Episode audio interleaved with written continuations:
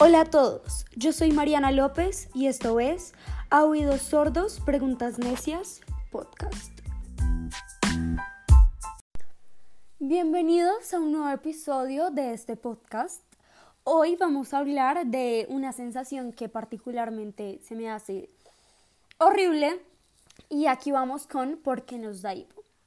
Es algo que aparece de la nada y que cuando creíamos que ya se había ido otra vez, Sí, yo sé que no entendemos cómo nos da, por qué nos da, para qué nos da, que solo sabemos que nuestros papás nos dicen que se quita si nos asustan y es algo que solo no nos deja hablar bien y nos incomoda la vida un rato. Vamos a empezar con qué es el hipo. El hipo son contracciones involuntarias del diafragma. Pero bueno, ¿qué es el diafragma? El diafragma es el músculo que separa el pecho del abdomen y en la respiración tiene un papel muy importante. Por esto hay como una presión en el pecho con cada que a mí me molesta demasiado. Como dijimos, es algo que sucede involuntariamente, pero pasa que a cada contracción de este músculo hay un cierre repentino de las cuerdas vocales. Por eso el famoso Lo bueno es que para la mayoría de personas esto se demora unos minutos, pero no sabían que hay hipos que pueden durar hasta meses. Imagínense no poder dormir por el hipo.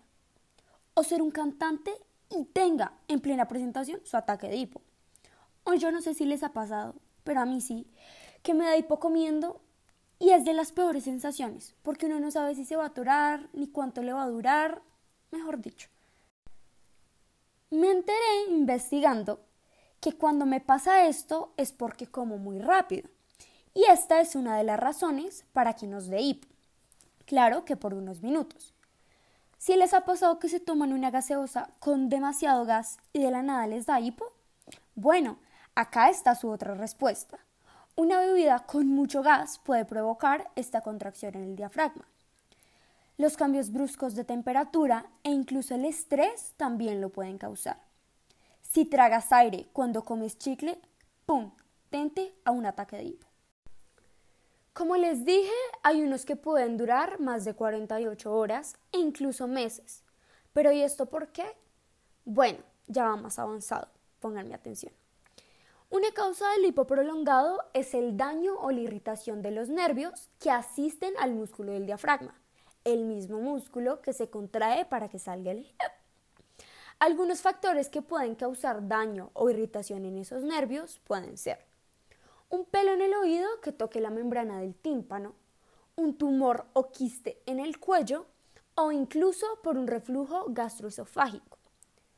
También cuando hay traumatismos en el sistema nervioso o daños en este sistema, se presentan tumores o infecciones que usualmente son provocados por un traumatismo.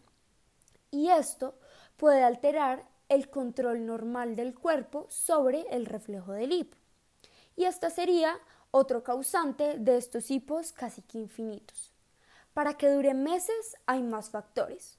Pueden ser trastornos mentales, alcohol o drogas. En fin, hay varias razones para que esta sensación vuelva una vez más a nosotros. Pero ahora que ya saben esto, solo les quedará pensar y unir puntos de qué será lo que esta vez les provocó ese molesto este fue el capítulo de hoy. Y no se les olvide que ha habido sordos preguntas necias.